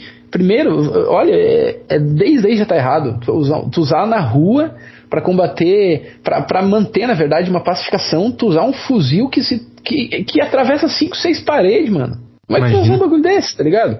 Então é, é, muito errado. É muito errado. E, cara, era uma chutação pra bunda, tá ligado? A gente ia pro morro, daí era assim, meu, ah, tu só vai responder um manifestante se ele te der um tiro, cara. Tá, ok, concordo. Mas, meu, aí que tá errado. Meu, tu tem que. Era, era uma logística muito mal feita, sabe, mano? Teve uma Sim. galera que se arrombou, assim, tipo, de, meu, começou um protesto e tal, e a galera veio pra cima e começou a apedrejar, velho. Aí, isso é uma história verídica. Aí um brother meu, é, ele deu um tiro de fuzil, mano, pra cima. Foi na hora do desespero, tá ligado? Uhum. Eu não acredito que ele tenha feito errado. Era o primeiro, era o único armamento que ele tinha. Ele fez aquilo ali por autodefesa, por, por instinto natural. Meu, tipo, se eu não fizer isso, eu tô morto. Ou seja, eu vou fazer. É, uhum. é sobrevivência, né? E, óbvio, daí ele, ele deu tiro e dispersou todo mundo. Acabou, acabou a manifestação. Meu, na mesma hora que ficaram sabendo que o cara deu tiro, já veio o comando lá da, da base, com a punição na mão já escrita. Queriam prender o maluco, velho. O cara que deu tiro. Só que aí, nisso, tinha um general lá que era responsável pela missão, se não me engano, que tinha um pensamento contrário. Que, tipo, meu, falou: não, o cabo velho fez o certo. Salvou seu grupo, cara. Salvou o grupo deu um tiro, ok, é, é na, dentro da, da, das regras, né? Não, o, o, tiro de fuzil é a última coisa que foi ser dado, tá ligado? Antes tem advertência uhum. verbal, tu tem, tu tem armamento não letal, que também já deve ser utilizado, olha, muito raramente, muito dentro de uma necessidade. Sim. Tem que sempre tentar resolver as formas, as coisas de uma forma pacífica, de forma verbal. Sempre uhum. assim, na paz. E só que nesse, nesse dia não deu, o cara foi lá, fez o que achou certo, salvou o grupo dele, realmente. E esse general, que era o responsável pela missão inteira, lá era o 01, era o Pica, tinha essa opinião, tá ligado? Falou: não, ô cabo, velho, tu foi o cara que salvou teu grupo, parabéns e tal. Deu mérito pro cara, ele deu sorte, meu. Ele deu sorte deu sorte, ter é. opinião. Senão ele ia ser preso, mano, por ter salvo, simplesmente salvado o grupo dele. Então é muito complexo, cara. Sim, é, sim. O exército ele vive numa bolha assim tão difícil de tu entender, de tu compreender, tá ligado? Porque. Uhum é complicado. A gente vê só Sim. um pontinho, né, de, a pontinha de um iceberg muito iceberg. grande. E Exatamente. Em, em, N contextos, não só no exército, enfim, política, futebol, religião, em é caralho é quatro. É então verdade. é por isso que o cara tem que ter essa, essa mão mais leve na hora de resolver um problema. Perfeito. Não, não se estressar. Se tu é estressado, cara, fica quieto, deixa o outro resolver. Sim. E, cara, e no fim, resumindo, essa missão do Rio foi isso, né? A gente ficou esses três meses lá, a gente tinha os intervalinhos de quatro dias, se não me engano, que a gente voltava para casa e depois já voltava de volta. E essa volta era de ônibus, mano, pra arrombar mais ainda, tá ligado? De ônibus? Do de sul? ônibus, mano. Nossa, do, do Rio Grande do Sul ao Rio de Janeiro. Aham. Fiz Nossa. esse trecho aí de ônibus umas cinco vezes, mano. Nossa, ah, é foi inferno. Sim, aí tu já chegava arregaçado e tinha que patrulhar, tá ligado? E, meu, foda, complicado. Mas aí eu vejo o lado bom, tá ligado? Meu, experiência de vida, vamos ver por esse lado. Cara, eu entrei num lugar, não que seja bom isso, mas eu, é, eu entrei num tá. lugar onde tá. pessoas não, não conseguem ir, tá ligado? Então eu, eu, tive um conhecimento legal disso, assim, tipo, meu. Certeza. Eu vi, eu vi como a pacificação dessas favelas foi um negócio muito turbulento, porque tinha um lugar que a gente ficava, que era uma base, assim, que onde era onde os bandidos ficavam, e eles. Era uma, era uma visão muito privilegiada. E aí tu consegue ver por onde a polícia subiu e quanto tiro os caras levaram, velho. É, é, são lugares assim, são ruínas de guerra, tá ligado? É, é, tiro pra todo canto, mano. Bah, isso dá uma tristeza absurda, na verdade, porque, meu, deve ter morrido muita gente nisso, tá ligado? Pior, deve ter morrido muita gente inocente nisso aí, tá ligado? Então, Sim. não é um negócio bacana, não é um negócio bonito, não é um negócio bom, não é uma história bonita de se contar, é uma história real e dramática, querendo ou não, onde nós, né, os números do exército, né, os números descartáveis, cabos e soldados, uhum. é, vivem um drama ali de, de querer ir embora logo para casa. Recém tinha vindo de uma missão extremamente cansativa e tal, queria ficar em casa, né, cara? Enfim, Sim. fomos obrigados aí e aí esse já foi mais um porém, assim, deu, meu, putz, eu acho que tá na hora de eu sair. Quando sair essa missão do Rio aqui, eu vou vazar fora. Aí fomos, passou a missão do Rio e tal, voltamos pro, pro, pro quartel, rotina normal de novo. Uhum. E aí fomos para um campo lá, que era de uma competição, acho que era, não lembro muito bem, dos, dos pelotões de operações especiais do quartel. Assim, e eu fazia parte desse pelotão. E aí a gente foi para um campo lá em Butial, acho que era, uma cidade aqui do uhum. interior. Interior do Rio Grande do Sul. Um, é, e faz um frio absurdo, né, mano? E aí teve um dia que a gente tinha que fazer uma instrução de montar uma rádio, uma linha de rádio lá, né? Toda manual, assim, vai espichando fio até e monta antena e uma caralhada. Meu, 5 horas da manhã, quando a gente tava acordando, desabou uma água, assim, mas aquela água que molha tudo, mano. Não escapa uhum. nem a uhum. cueca, tá ligado? Uhum. Meu, e frio, velho. Frio, frio, frio. Ali eu bati o martelo, vou sair do quartel, tá ligado? Ah, primeiro porque, meu, não, não preciso, sei lá, quero seguir outro rumo. Não tinha como ideia seguir no exército. E. E tava ficando ruim demais. É, os caras, a, meu, olha só, além de não, não, não que eu queira isso, mas quando a gente voltou da Haiti, meu, cara, nem tapinha nas costas o cara ganhou. Não que tenha que ganhar, mas contrário disso, os caras falavam mal, mano. A gente chegou no quartel, toda a tropa que chegou, cara, era uma falação de nós, assim, tá ligado? Uma falação de, ah, os caras foram pra lá tirar férias. Os caras, pá, velho, na boa, mano. Uhum. Isso aí é inveja. Pra eu imagino o cenário. É, imagino o cenário. Inveja com total. Com certeza, com certeza. Aí, meu, não, eu pra mim não, cenário, legal. Aquele cenário. É isso aí, mano. Imagino. É, daí tempo depois desse campo aí que eu tomei um puta frio, aí eu falei, não, vai se foder essa porra aí, ficar passando frio, mano. Aí saí, velho. Cinco anos depois aí de, de entrar, foi bom, cara. Foi bom em todos os sentidos, mano. Uhum. Na parte sofrida foi bom. Então, foi bom porque hoje eu consigo ver esse lado, assim, de que não é tão necessário, tá ligado? Ah, não é necessário tu deixar os caras.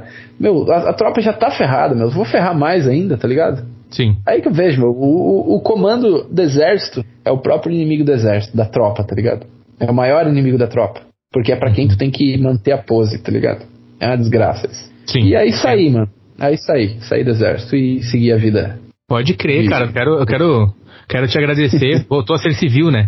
Eu quero te agradecer a, a, assim por ter nos compartilhado aqui no Nenital, que é a primeira fala de alguém no contexto qual você viveu, que nós temos aqui. Estamos aí beirando 70, 70 episódios e a primeira fala com tantos detalhes, assim, é, de alguém que viveu o que você viveu e você está abrindo e falando isso para nós aqui. Eu, Luiz Henrique, como cidadão brasileiro, gostaria de te agradecer né, por, pelos serviços que tu prestou ao nosso país, ao Brasil.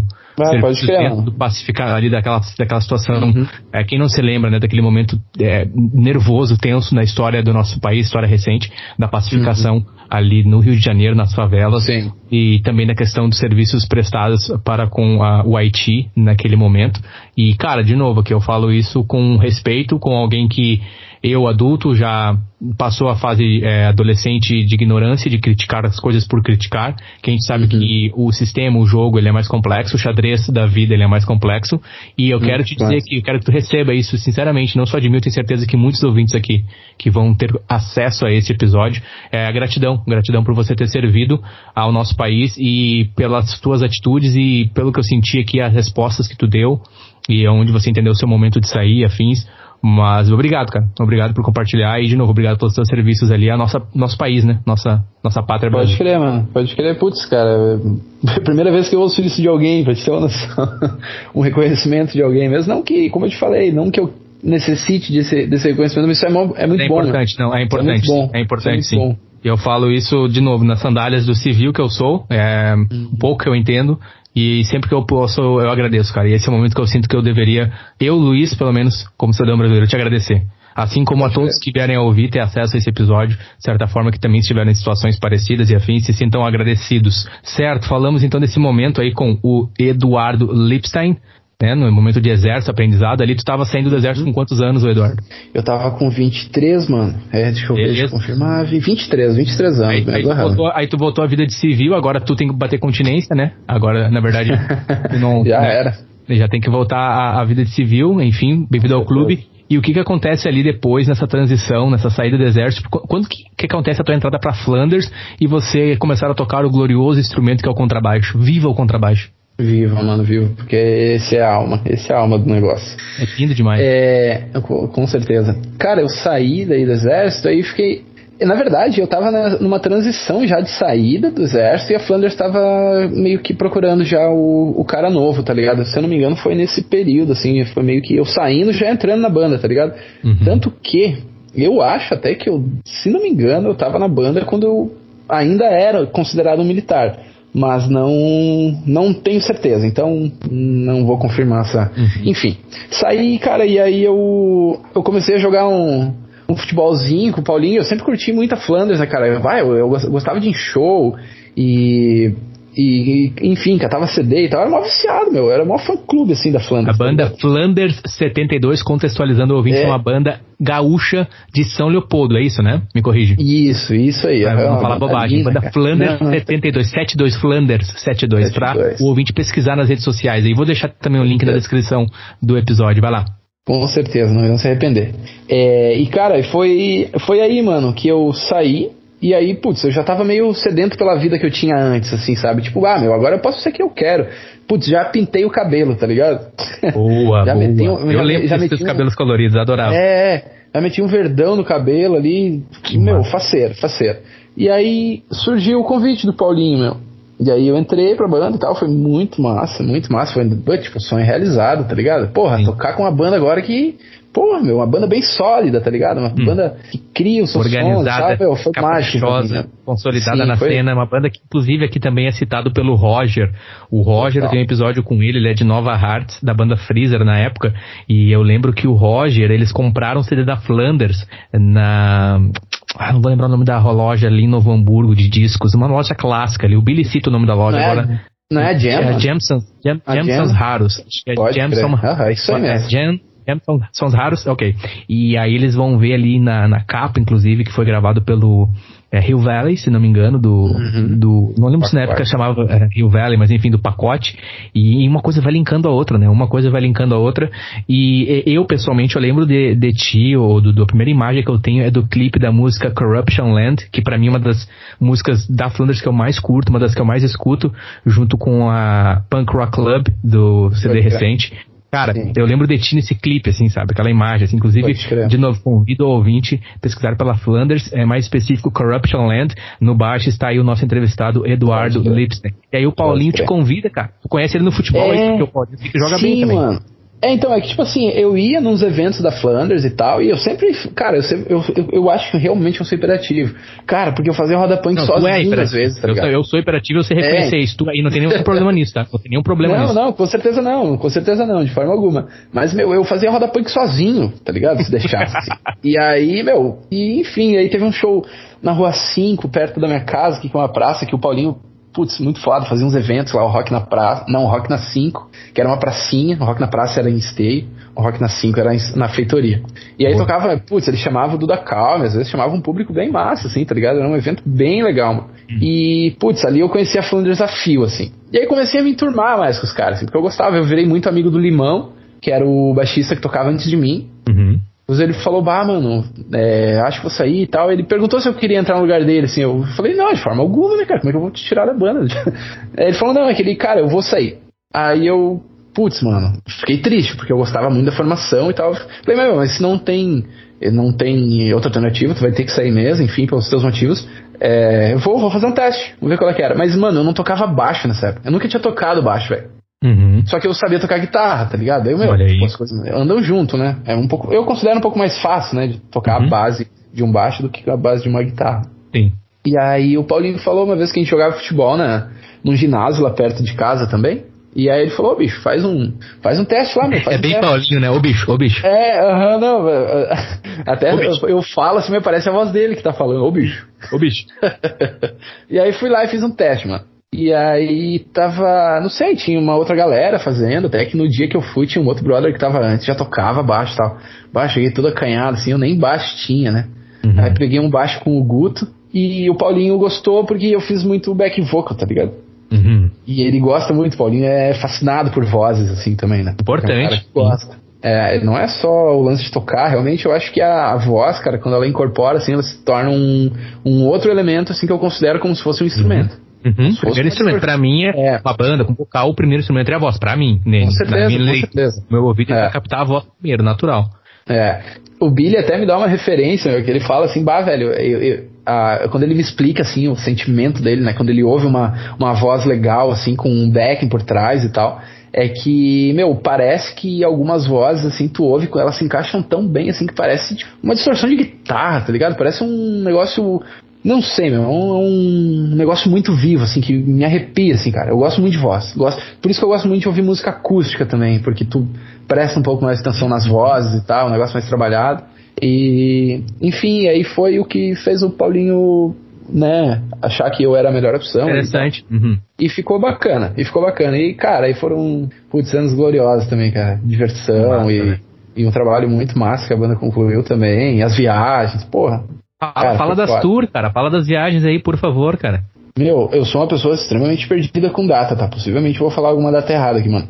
É, bom, então, ou eu nem vou falar data, então vou falar só das Isso, vezes. fala da tour, a, gente- aliás. é, a gente fez uma primeira tour que tava. Cara, fala que as coisas vão puxando tanto assunto que vai ficar curto o tempo. viu? A gente foi pra uma primeira tour onde a formação era eu, o Paulinho e o Chuck, mano. Ah, o Chuck. Tu tocou com o Isso. Chuck, cara. Toquei com o Clássico Chuck, cara. Putz, é por isso que eu falei, cara, um assunto vai puxando o outro, assim, eu não vou conseguir não falar dele depois, tá ligado? E, e a gente foi, e foi muito foda. Foi, nossa, foi, foi uma tour que a gente fez não só na Alemanha, a gente fez na Bélgica e na Alemanha, tá ligado? A gente tocou num evento que era um Summer in October, lá na Bélgica, que foi muito foda, cara. Meu, a gente conheceu uma caralhada de banda foda, tá ligado? Uma das bandas que eu mais. A, a banda de pop punk, assim, que eu considero a minha favorita hoje em dia eu conheci nesse evento, que é a banda que chama Mike TV. É uma banda que tá voltando, eu acho que a ser ativa agora de novo, que é uma banda muito foda, mano. Escute, assim, porque olha, cara, que banda boa, velho. Que anotar banda boa. Mike de Fat Mike? Isso, Mike TV? Isso, mano. Aham, Mike TV.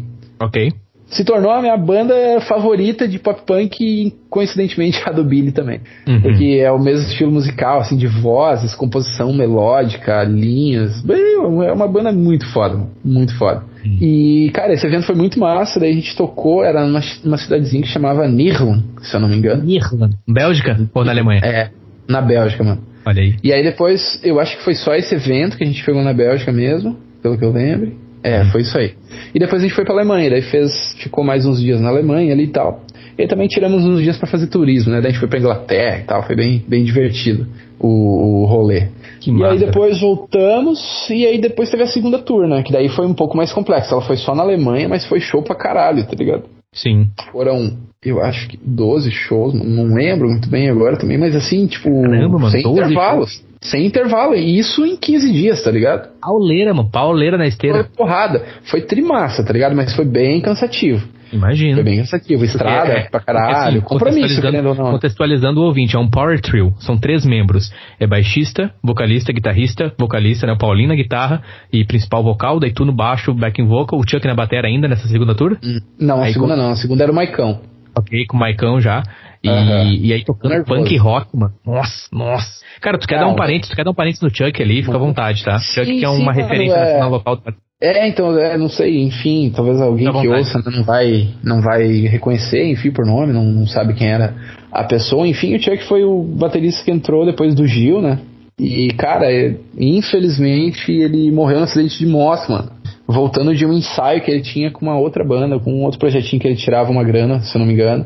E ele se acidentou de moto, cara. E aí ficou uma, uma incógnita no ar aí do que aconteceu e tal. E foi bem punk rock, meu, bem punk rock, porque era um cara muito bacana comigo, assim, eu e ele a gente se dava muito bem. Porque eu sempre fui uma pessoa muito medrosa, assim, tipo, nervosa, né? Tipo, ah, vou entrar, vou subir num palco, assim, ansiedade lá em cima.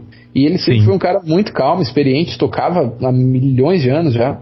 Ganhava grana com, com som e tal. é. Já tinha uma outra visão, né? Uma visão bem mais. É, Me corrige, ele trabalhava centrada. loja de música ali, não? Sim, Na- mano, ele trabalhava na toda a música, Na mano. toda, né? De Novo Hamburgo. Aham, grande loja, isso aí. vai- Ele que, ele vai que é original de Sapiranga, se não me engano. Ele é original Isso. do. Ah, Era original de Sapiranga. Sapiranga, cidade no Vale dos Sinos, ok?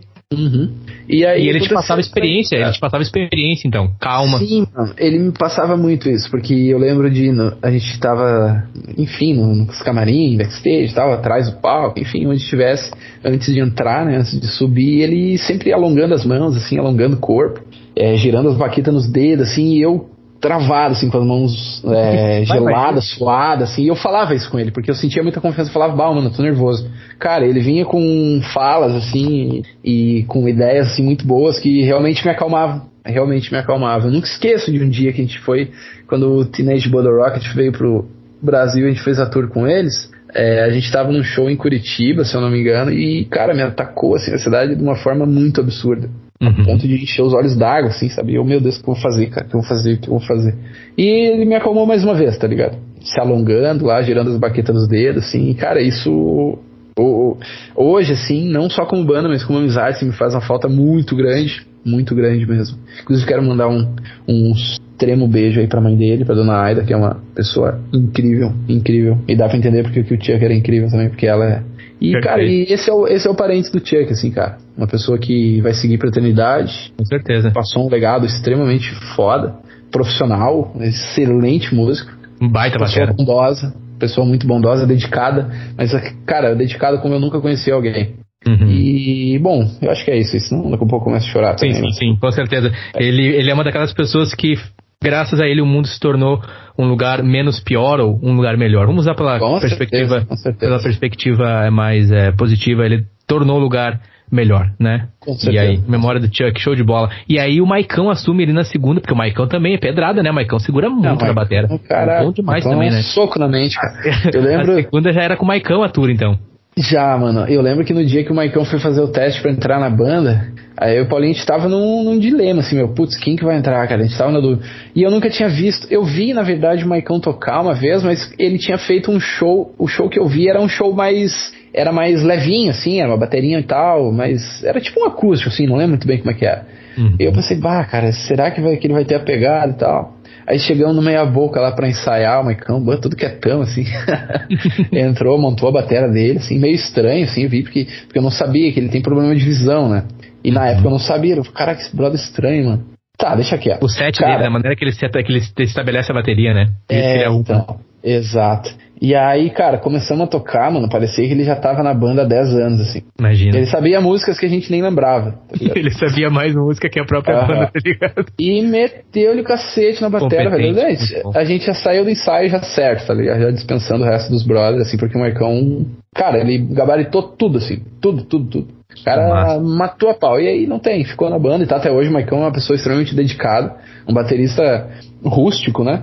Bem uhum. punk rock mesmo, né? Mais firme. Uhum firme, uma coisa que, olha, é muito difícil tu, tu encontrar. Ele, sustenta, uma... ele segura ele muito. Ele sustenta, ele sustenta. É uma coisa que é muito difícil tu ver o Maicon cometer um erro, né? Um erro, um deslize, ou uma, uma queda de cadência, assim, uhum. coisa do tipo. Bem Atropelar ou atrasar o tempo. É, uhum. Muito difícil, muito difícil. Ele é muito, muito cronometrado, assim, sabe?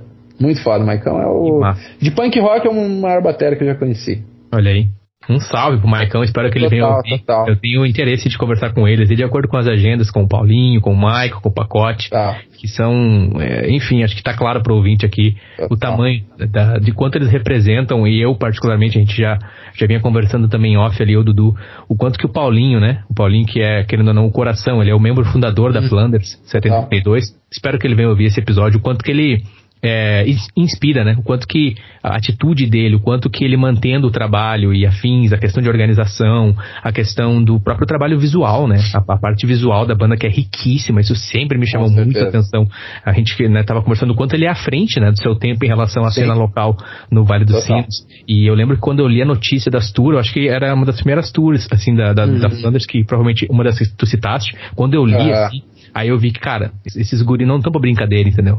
Esses hum, guri não estão pra, pra simplesmente é, passar uma onda e tirar umas fotinhas e dar uns beijinhos na boca. Que geralmente não. às vezes acontece. Aquela banda que vai lá, tira é. umas fotos, é, vende uns adesivos e vamos ver o que vai dar. Ah.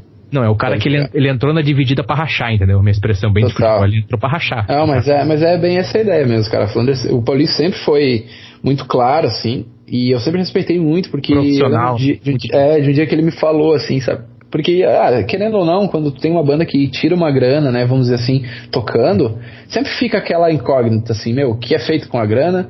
É, todos querem a grana, enfim, é complicado, tá ligado? Então eu nunca vi a Flanders como um trabalho, hum. tá ligado? Nunca.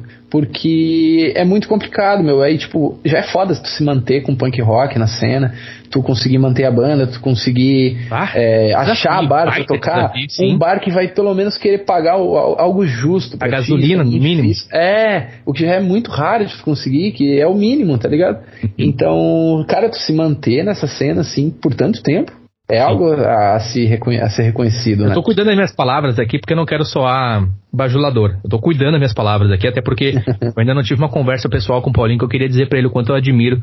Não, para não soar aquela coisa de puxar saco, sabe? Não é isso, né? Mas eu, é, bah, cara, é foda, mano. Os caras representam pra caramba, assim, a vida longa, vida longa. E, cara, tá. orgulho de ti aí, mano. Eu, como teu fã aí, tu, membro da, da Flanderzeira aí, Flandão, e baxisteira, cabelo colorido, eu olhava assim, bah, esse cara aí, cabelo colorido. Minha mãe nunca deixou ter cabelo colorido. Enfim, trimassa, mano, trimassa. E, e outro, Caso tu queira acrescentar algo sobre a Flanders ali, afins, fica uhum. à vontade. E a gente já pode também encaminhar para as questões de amizades ali. Eu sei que tu vai falar do Billy, entre outras. Uhum. E, cara, é isso. Vamos encaminhar pro final falando ali do desfecho com a pode Flanders. Crer. Fica à vontade. Amizades e, bandas, assim, que, que marcaram a tua vida, digamos, baixistas que marcaram a tua vida. No sentido de marcar a, é, que te influenciam até hoje, que tu escuta. Por favor. Aham, pode crer, pode crer. É, bom, enfim, então, encerrando né, o, o, lance da Flanders ali, porque senão o cara fica falando 5 horas, né? Sim. É, meu, foi muito foda, assim, todo o tempo. É, manda um salve extremo aí pro Paulinho. Um beijo pro Maicão também, se ele não ver esse, esse podcast, ele vai apanhar. e, cara, eu, tenho, eu sinto muita saudade, assim, só que como as coisas tomam um rumo, né? É natural as pessoas se afastarem por necessidade. Uhum. E, mas, cara, são pessoas assim que eu amo, assim, de paixão, velho. Eu amo muito, assim, muito mesmo. E são pessoas incríveis e que quero tê-las pra, pra, pra toda a eternidade também. Lindo. É, bom, eu acho que aí Flanders é o encerro, então vamos falar de, de amizade aí mesmo, cara. Eu acho que. tu citou o Billy mais uma vez, né? Cara, cara, o Billy é uma pessoa ah, muito simples, assim, muito parceira, muito parceira mesmo, que a gente já tem um projetinho também, assim que passar a pandemia, a gente voltar a tocar, né? E a princípio é uhum. é eu, o Billy e o Maicão. Olha aí. É, a gente quer fazer uma, uma ideia mais, mais pela zoeira de início e depois tentar se tocar nos eventinhos aí, fazer, sei lá, tocar pra, Massa, pra galera mesmo, né, cara? Não dá pra ficar Sim. sem tocar, eu quero ficar, ficar pirado, né? Sim. E... Massa, velho. Mano, é, bata, te pedir desculpa aí, eu meio que. Tu, o que, que eu deveria não, falar não, agora? Cara, eu sou, eu, cara, podcast pra mim é um negócio novo, cara. Eu nunca vi, cara. Eu nunca participei, meu, tô, tô perdido. Massa. Capaz, tranquilo. Aí falamos ali do desfecho com a Flanders, mantemos a amizade, o relacionamento, Isso. pessoas especiais, incríveis. E aí é, a questão do próprio Maicão e, e, o Bileira, o Billy, vocês já têm projeto para estar tá com banda. É, entre outras, assim, eu queria ouvir de ti também as questões ah, relacionadas. As referências. Isso, as isso. referências musicais. Assim, Pode que, crer, mano. Que, Pode é, musicistas que te influenciaram em relação ao contrabaixo e bandas que você escuta, uhum. tu citaste a Mike e Vi, entre outras, que tu pode compartilhar pode com o ouvinte aí. Pode crer. Cara, o tempo passa, assim, hoje a gente a gente começa a perceber assim que eh, nós ouvimos músicas assim que nós não iríamos ouvir há um tempo atrás, né? Para pensar. Tem aqui, eu, o Paulinho sempre zoava até, né? Que o Paulinho, se eu não me engano, ele ouvi, não é Antena 1 que chama aqui, como é que é, cara? A Alfa. União FM, não? É, eu não lembro. Acho que a antena não tem antena não. Tem antena é, eu acho que tem antena 1 aqui, não tem? Tem. Putz, eu, eu não ouço muita, muito rádio, então, mas confesso que deveria ouvir mais. E a gente sempre brincava assim, né? Qual o tipo de som que tu gosta de ouvir, mas tu tem vergonha de falar pros outros, né? boa, boa. E cara, hoje em dia eu evolui muito, assim. As minhas referências, mano, putz, eu, eu, eu não. Como eu, como, quando eu começo a lembrar de nomes assim, eu acabo não conseguindo lembrar, mas, putz, eu vou te, te largar logo o Mike do Green Day aí, que eu gosto muito da forma de tocar. Não é o maior baixista da história, não é. Mas, uh, cara, o que me fez pegar paixão pelo Green Day foi aquele uh, esse lance de novo que eles trouxeram pro punk rock, que é tipo esse lance mais swingado, vamos dizer assim. Uhum. Eu digo isso em relação à bateria e baixo, né? When I Come Around, por exemplo, acho que resume When I Come é, Around. Exatamente. Por exemplo, Stove Ramones, mano, é punk rock de verdade, retão, paletada para baixo, tupá, tupá, tupá uhum. na bateria. A vida inteira. É isso. É, agora se tu avaliar a bateria do Track Cool, mano, tu Nossa. vai ver que, cara, ele usa. É, Os dele, mano. É, bumbos, é perfeito, é, O, a condução, o prato de condução, o jeito que ele usa, para mim é único. Uhum, não, uhum. E, e, isso. E hoje existem muitas bandas com semelhança, porque a galera viu aquilo, gostou e, uhum. e sente esse. E, uhum. é, gostou desse swing que o Green Day trouxe pro punk rock. Eu digo swing, assim, pode soar meio estranho, mas. Não, mas cara, é esse negócio né? mais. Essa, é, os ritmos dele. É uhum. Exatamente, aí o baixo, meu. Putz, o é baixo tem umas. Ele é bem cavalgado, assim, tá ligado? Ele tem uma, uma pegada mais. É, mais, mais cavalgada mesmo, assim, eu digo. Não sei se é essa palavra correta também. Muito forte, né? A pegada dele é muito, muito firme. Forte. Tu sente na gravação Exatamente. que ele sentou o dedo na palheta. Exatamente. É muito peculiar, tá ligado? É muito peculiar o jeito de tocar do Green Day no geral. Aí entram distorções, enfim, também, e pegada de batera que fez com que, meu, é, fosse a, a, minha maior referência em todos os sentidos. No lance de guitarra, Sim. no lance. Não gosto muito das vozes do Green Day hoje em dia. Gosto da voz do Billy Joe, mas não gosto das vozes do Green Day. Porque, meu, tu vê um ao vivo do Green Day hoje em dia é só a voz do Billy Joe. Aí tem quatro caras cantando no fundo não sai voz de ninguém. Não sai voz de ninguém, verdade. Sei, ou seja, o Green Day, querendo ou não, entrou para esse mundo mais comercial mais e pop, tem é o seu, é, o seu frontman ali é o Billy Joe e Ele querendo é ou não. Uhum. Né? É o business, é o fala... business. É. Centraliza Exato. nele. Exato. E querendo ou não, o Green Day só tá, só tá não, só tá relevante, chegou, é, chegou continua, verdade. Porque, porque tem esse lance mais pop, tá ligado? É, e respeito isso porque, meu, quem sou eu com 30 anos para dizer que o Billy Joe com 50 tá fazendo algo errado? Cara, ele tá 20 anos na minha frente, velho. Pode ser que daqui com 20 anos eu volte a ouvir funk. Uhum. Tá ligado? Hoje, cara, pra te ter uma noção, ontem eu fiquei, putz, a noite inteira ouvindo George Ezra, velho. Eu adoro George Ezra, velho. Boa. Vocês conhecem? De falar, Cara, eu gosto, é, uma, é, um, é um summer song, assim, tá ligado? Só que o conjunto dos caras, musicalmente, assim, é tão bom, velho. Tão entrosado e tão harmônico que eu gosto de ver. Aí eu ouço outro, eu gosto muito de folk também. É, porque já tem umas musiquinhas mais deprê ali e tal. Eu adoro música depressiva, eu adoro, sou fascinado. Não que eu sofra ouvindo elas, não, mas eu gosto, acho bonito e tal. É, então, é, eu migrei, querendo ou não, o meu estilo musical, mas ainda assim, no Spotify lá, tu vai ver os meus top do, no final do ano, é sempre com punk rock junto, porque é uhum. é, o que eu gosto de ouvir também. Então. Que massa. Essa, cara, as minhas referências hoje eu, eu me considero um músico mais evoluído, não estudado, porque eu não estudei música. Você é autodidata. Mas, uhum. Autodidata. Naturalmente exatamente. autodidata. Então. Cara, hoje eu, eu vejo assim, putz, eu toco. Esse o meu irmão tem um violino. Cara, eu peguei o violino dele e toquei violino, cara. Nossa, Porque mano. eu tenho uma facilidade, mas é bem difícil. Mas Nossa, é, é um dos difícil. mais difíceis que eu já tentei, cara, de é, corda, assim. Cara, é, muito é, é embaçado, é muito As notas, é muito, muito. Sim. Nota, tem que ter dedo de agulha, uns palitos Sim, de. Nossa. É, e aí, putz, o braço pequenininho, ele é meio complicado, bem complicado. Mas eu, eu, cara, eu toco muito instrumento diferente hoje em dia. Eu toco, sei lá, até um pouquinho de gaita de fole. Eu aprendi com meu Boa. cunhado que toca no, no mundo Galdério. E, cara, então gosto de bateria, gosto de baixo, toco guitarra, um pouco de teclado. Cara, eu, eu, essas são as minhas referências hoje em dia, assim, é, na verdade é a música que me faz bem. Uhum. E não a música que é punk rock ou que não é, eu saí um pouco daí, eu tirei essa casca, tá ligado? Uhum. Porque hoje em dia, o, antigamente, né, nesse mundo musical, eu pensava assim, meu, ah, existe música ruim. Tá, vamos lá. Eu sou do punk rock, eu vou dizer que o funk é ruim. Você não tá, não, não tendo como exemplo o, o que eu ouvia, que era uhum. Claudinho antigamente. Mas se eu fosse uma pessoa que gosta de punk e odeia funk, cara, Entendi. vai dizer que funk é ruim. Se funk fosse ruim de verdade, cara, não tinha o público que tem, mano. Sim. É gigantesco, é, é, uhum. é tem no mundo inteiro. Uhum. Então não é ruim. Na verdade, é o que tu talvez não, ouve. talvez não, é, é pra ti. Gênero, talvez não é teu estilo, talvez não te identifique, Exato. não comunica, não comunica pra ti, mas não significa. Exatamente. Perfeito. Exatamente. Então, mas eu, eu acho que não existe, claro, tem, tá, música ruim existe, tem gente que faz mal cantado ou mal tocado, enfim, Sim, isso seria música ruim. está aí, Los Hermanos tem que mostrar isso, é verdade. Putz, é zoeira. Tô rindo. Uh, mas enfim, cara, eu acho que não tem música ruim, tem cada um com seu, seu gênero musical ali, seu estilo musical e que seja feliz cada um dentro disso aí, tá ligado? E que, que se juntem as coisas às vezes, tá ligado? Quantas, quantas vezes aí tem evento de rock com, com música é, tradicionalista, enfim, cara, eu acho que não tem regra. Eu acho que tu tem que tem que tem que saber a raiz das coisas, assim, tu tem que saber de onde veio o punk rock, é, porque até porque dali tu vai tirar umas outras referências uhum. e, meu, e fazer uma junção e ficar e criar novos sons, criar novos estilos musicais dentro dessas junções de, de rock, de funk, de, sei lá, de pagode, sertanejo. Meu, dá pra, é uma infinidade, é um mundo muito grande. Então Verdade. eu acho que as minhas referências saem de todo canto hoje em dia, de todo canto. Eu Ótimo. Junto, ah, eu quero fazer um som, sei lá, eu quero compor um som, eu vou ouvir um som agora aqui e tentar fazer algo a partir disso. Óbvio, não um plágio, né? Isso não tem, não uhum. dá pra confundir as coisas.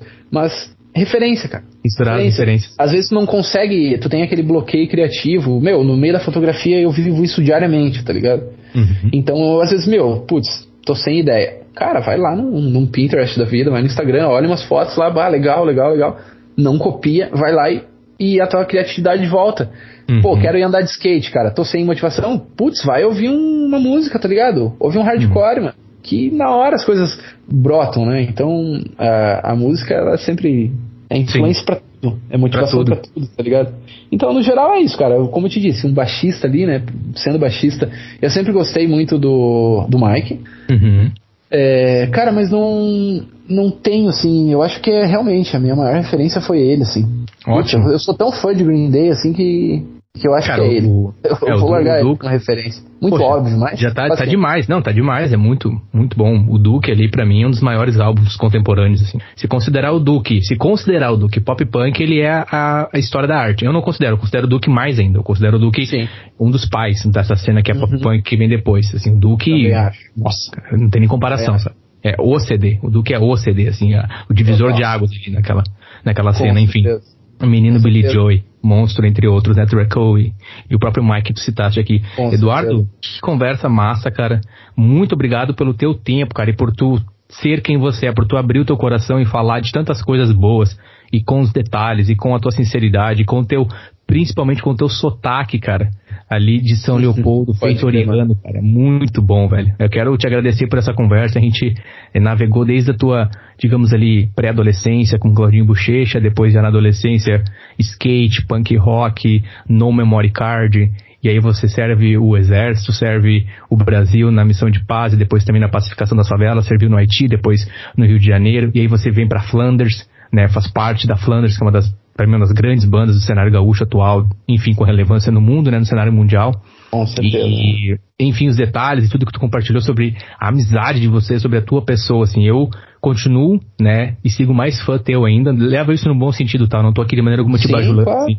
Te admiro cada vez mais e saiba disso, cara. Eu quero ter mais conversas contigo para o Nene Talk, umas futuras oportunidades. E é isso, cara. Muito obrigado. Que Pode honra. Ficar aí, que honra, mano. aberto para considerações finais, abraços e afins. Muito obrigado. Com certeza, Nene. É, lembrando, né, realmente a gente se conhece pouco, querendo ou não, né? Mas de tabela, acabamos né, tendo um, um, contato como se fossem antigos amigos, né? A gente aquela vez se encontrou no show da Flanders aqui no Novo Hamburgo. Verdade, Zoamos tava louco, cara. Foi a... Peguei meu óculos, mano, Cara, aquela. Tava fazendo uma dança muito engraçada aquela noite, mano. Ah, muito bom. Eu não sei, mas que uma, tu dançava como se fosse uma dança eletrônica. Cara, eu, eu rachava rindo. Não sei se tu reparou, eu rachava rindo. Sim, tu dava muita risada. Eu, eu passei mal, cara. Eu falava, eu falava assim, eu falava. Eu falava de, tipo, vai lá no palco, faz aquela dança lá, porque eu tava, tava ganhando minha noite com aquilo. Foi muito divertido. Ah, baita rolê. O, grandes amigos, Augusto tava lá também. Beijo, Augusto, que saudade que eu tenho de ti, mano. E tava muito foda. Deu fazer um som também, foi divertido. Foi divertido. Massa. É, então, cara, mas é isso. Eu te agradeço aí pela, pelo convite. Foi algo que me deixou bastante nervoso, porque eu nunca tinha participado. Eu não sei se eu falei coisas aleatórias perdidas ao vento, talvez. Não, foi demais, não cara. Pra mim, na minha cabeça tá perfeito. Na minha, pra mim tá perfeito. Ah, que bom. Então é que eu não, realmente não sou muito bom com as palavras, mano. Desculpa por isso. Porra, desculpa, mano, porra, tu falou bem pra caralho, velho. Desculpa aí eu, mano. Putz, mano, não sei. Não, não é isso. Não, é que não é nesse contexto. É tipo assim, ó. Eu me perco nos. Quando eu começo um assunto, quando eu tô em outro, tá ligado? E? Talvez eu, talvez eu pronuncie, né, é, de uma forma ok, o português, tudo certo, mas eu tenho mania de pular os assuntos assim, e quando vê eu tô falando de um negócio e 50 degraus abaixo estava o que eu queria falar, tá okay. Mas paciência, é, sou assim, cara, desculpa, qualquer coisa. É, muito obrigado, Nene, de coração, mano. Espero participar de novo. Espero que a gente possa fazer um show junto uma hora. Uma hora quero ver a Beta de novo, que eu vi uma vez lá no, no antigo Rock de Novo Hamburgo também. Fiquei fascinado, fascinado mesmo. E vocês, tu é uma grande referência para mim aí. Obrigado. Em N sentidos, como baixista, como alguém que defende a cena, como alguém que faz o seu trampo independente aí e toca foda-se. É isso aí mesmo. Eu te agradeço, cara. Não vou me prolongar. Uhum. Eu, Algum beijo especial, algum abraço aí? Cara, beijo especial, minha esposa, Aline, que é uma uhum. pessoa ah, magnífica. Meus amigos, cara, meus amigos, Billy, Vanessa, que é a esposa do Billy. Meu uhum. irmão, putz, eu vou esquecer alguém, cara. Não devia ter começado a falar. Não dá nada. Pra todo mundo, pra meu pai e minha mãe. mãe. É, pra meu pai e minha mãe, cara. Pra todo mundo. Pra e pra você, Xuxa. Lembra? É, mas, como é que era, cara? Ah, meu, eu não sei. Um beijo pro papai, um beijo pra mamãe e pra você, Xuxa. Cara, tinha uma série antiga, mano. Olha, eu falando de série já, velho. Eu acho que era Punk. Tu não chegou a conhecer essa Punk, a levada da, a da, Punk da Driscoll, breca, a levada da breca. É, então. Tinha um episódio, cara, que tinha um personagemzinho, se eu não me engano, que perguntava um bagulho pra ele. Ele falava meu pai e minha mãe sempre, cara. E eu não sei se foi até daí que tu tirou essa referência. Me, foi, me lembrou esse treco. Bom, cara, é isso, meu. Perfeito, rapaz. Adorei esse final. Um forte abraço, uma ótima Obrigado, semana, Dudu. Mantemos o contato. Obrigadão. Até, mano. Até, valeu. Falou.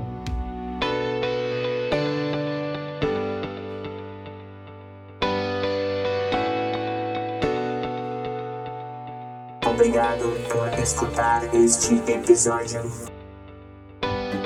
Mental.